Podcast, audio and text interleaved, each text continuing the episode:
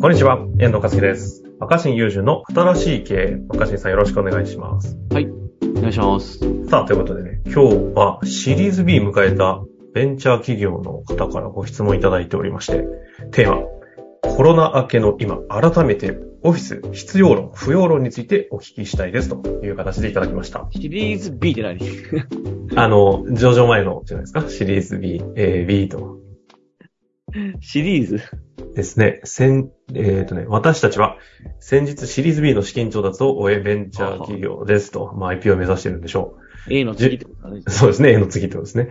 従業員数は現在22名からこの1年で60名にする計画です。詳細な業態は特定を恐れて書けないのですが、大きく言うと IT 業界です。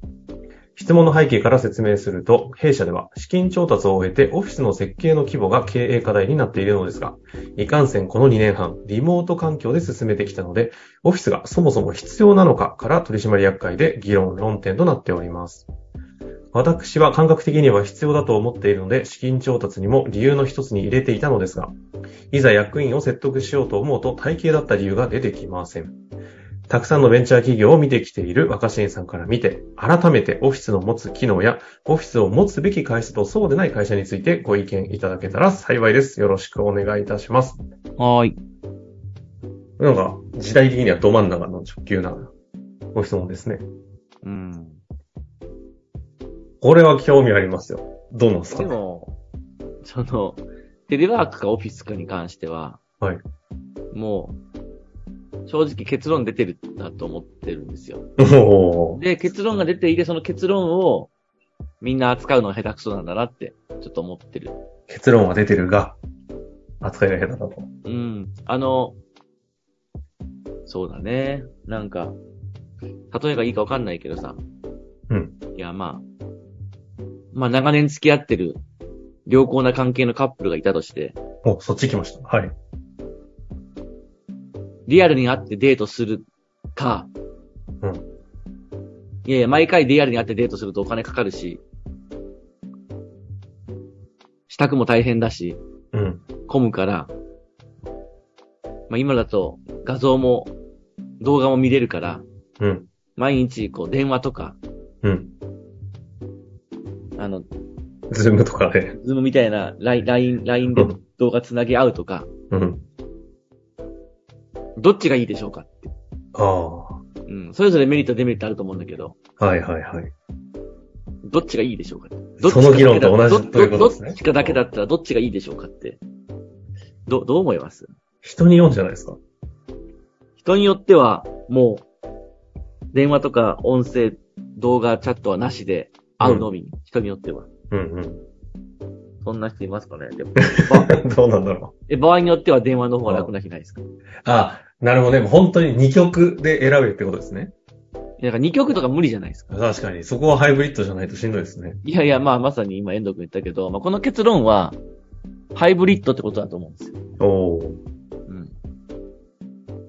うん。で、ハイブリッドっていうのが、なんかみんな、その、取り扱いが下手くそな話なんだと思うんだけああど、ー、はいはいはい。だからその、ど、どっちからって言ったら楽じゃん。もう、やっぱりオフィスだってね。やっぱりみんなオフィスに戻ってくるんだってなったら全員分の椅子を確保して、うん。やっぱりオフィス中心に戻すし、結局オフィスの方が生産性が高いんだと。いやいやいや、もう家でも十分できるし、場所代も安くなるし、ね、交通費とかも減るし、みんな社員のストレスも減るし、つって、テレワークだよ、みたいな。こっちの方が絶対いいね。結論を、01の結論を求めすぎない。ああ、そうなりがちですね、これ ね。いやだからこういうなんかその、うんこれはど、どうあるべきかみたいな話で、いや、電話だって一緒でさ、仕事に関係なく、いや、電話は人の時間を奪うから、あの、LINE や、メッセンジャーで送っといて、本人のタイミングでって言うけど、これ言いすぎると、本当に電話しなきゃいけないタイミングに電話しないバカな若い世代出てくると思あ あう。でー、しょ確かに。なんかだ、すっごい大事なタイミングで、あの、忘れ物ですよ、みたいなやつまで LINE とかで送ってくるみたいな。うん電話してよ、みた いな。今ちょっとオフィスにおお忘れ物ありましたけど、みたいな。なぜかメールで届いてて、いやいや、出るタイミングで電話してくれりゃ気づいたのに、みたいな。うんうんいや、電話もちょっと、人の時間を奪うかなと 思ってるんだけど同じ話勤めなきゃいけないだ時けはどね電話でしょみたいな、はいはいはい。まああると思うし、うん。まあすぐに連絡してちょっと声を聞いて、ちゃんと謝んなきゃいけないとか、お願いしなきゃいけないって時まで。うん。いや、だからそんなのもう、ハイブリッドに決まってんじゃん。確かに、そうね。そんなものは。僕らの人生さ、それはその、常に、白か黒か、はっきりしないことがいっぱいあって。うん。だからそんなオフィスに関しては、もちろんその、業種業態によるけど、全くなくてもいいっていうはずはないし、うんうんだからといって、やっぱりオフィスの方が、人間関係きちんと構築できて、コミュニケーションのズレも少なくて、とも言い切れない。それは家にいてやっても、そっちの方がはかどるって日もあるだろうし、内容うん。もあるじそゃ。うんね。確かに。それはもう、その場合によりきりじゃないですか。うん、それはなんか、みんなやっぱりなんかその、白黒つけようとすること自体が間違ってるから、みんなすぐにそういうの言い始めるよね。なんか賃貸か持ち家かみたいな。じょ場合によるし、そんな。二元論でね。確かにそううんねと。か性善説と性悪説みたいなとこですかどっちか。うん。って思う、思うんですよ。ああ。でもまあ、それなんでかってやっぱ僕らだから、あの、A か B か選びなさいって言って、どっちもっていう、そういう経験、その、訓練受けてきてないからじゃないですか。そうですね。うん、あなたは A か B かどちらが妥当だと思いますかって言って、A も B もどちらも妥当であり必要である。理由はこうこうこうで、こういう場合はこうであるっていう、やっぱりそういうふうに、まあ、答案用紙に書いてこなかった。ああ、まあそういう思考の訓練はしてきてないですもんね。うん。これあの最後にこう言い出したらね、そんなの自分で考えろって話になってしまうかもしれませんけど、このハイブリッドを行う上での、なんだろう、若新さんなりのこう、なんていうんですか、考える上での思考の軸なんかあったりするんですか若新さんってさ、ものすごいい飛び回ってるけど、ものすごいそれこそズームとかも使い倒してるじゃないですか。うん。うん。なんかどういう使い分けしてるんですか会った方が良くなったら会うっていう。だからそれは、それ何なんだって思うかもしれないけど、はいはいはい。問われてるのは、そういう人と人の心の距離感みたいな、うん。それもまた、こうなんか、なんて言うんだろうね。なんかセンサーとかで測れないような、微妙な感覚を掴み取れるかどうか大事っていうか。おー人間のね、うん。距離感ね。別に週に1回はオフィスがいいとか、そういうことでもないと思う。ああ、確かに。いやー、この辺は、まさにコミュニケーションの専門そう。で、だからじあ、ゃあ、じゃあなんか結局結論は出ないのかって言うと出ないんだけど、うんうん。つまり、それを、掴み取ろうとし続けることが大事なんだと思うの。諦めあずーに。だからその週1会えばいいとか、週2がちょうどいいっていう結論を、見つけるんじゃなくて、仕組みルールとして仕ど組んじゃなどくて。どれぐらいの、どれぐらいの距離感だと一番心地よく動くんだろうかってことを探し続けることが、ある意味その、職場の生産性っていうのを高め続けることだと思うんだよねおー職場の生産性が一番高い形っていうのは決まってるんじゃなぜならそ、きた決まってるんじゃなくて、そこに集まった人たちの性質によって変わるじゃないですか。確かに。どんな人がそこに集ってるかで。うんうん。ねそこをも模索というか、探し続ける、探求し続けるということが生産性を上げていくと。うん、それなんだってそう、友情もそうだし、そりゃ恋愛すごいとよかねもそうだと思うんだけど、俺ら、デートは、週一がぴちょうどいいね、みたいな。 電話は3日に1回にしよっか、みたいなことって、確定できるかって話じゃん。話。 確かに。じゃあちょうどいい距離感ってどこになったらハマるのかって、それを探し続けてることがちょうどいいわけじゃん。最後の最後も。まで、どれぐらいの、あの、僕ら距離感が一番うまくいくんだろうかってのは、その、時によって変わると思うし、うんうんうん。それはやっぱりそう気遣いするしかないと思うんで。でうん僕らみんなそれめんどくさかったから、もう一緒に暮らそう、みたいな。その一緒に暮らしてしまえば、その、悩まなくて済むわけじゃん。いらん議論がいらなくなると。いや、な、なるわけでしょ。だけど、そうすると今度はなんか窮屈だなとか、と一緒にいるっていうのはなとか、何時に帰ってくるのとご飯食べるのみたいな話になり、一じ応ゃあ答、えのない議論をずっと続けるわけうん、だ。じゃあなんかもうバラバラでいいかっていうと、なんかこうお互いに必要な時にこう寄り添えなかったり、うんうんってなるわけじゃん。でも、会社も一緒だと思うよ。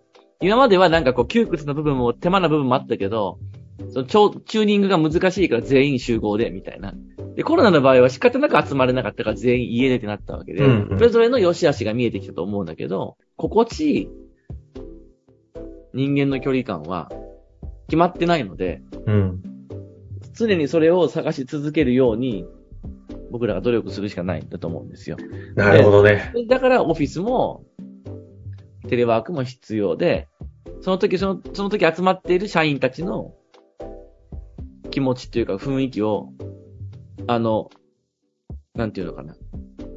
掴み続けるっていうか、なんか僕の経営ってさ、これもなんか新しい経営ってタイトルですけど、うん。なんかみんななんかこう、フィックスすることだって勘違いしてる人多いなと思って。だだからその回り続けるモデルを探すことが経営なんじゃないかって、その回り続ける仕組みでこの確定したもの、こうするとうまくいくっていう仕組みのゴールをなんか一個一個見つけていく作業だって思ってる人が多いなと思うんだけど、ああいや経営って確か言葉ってよくできてるなって日本語ってやっぱおしゃれだなって思うんだけど、やっぱずーっとこう続く営みじゃないですか。にはいはいはい。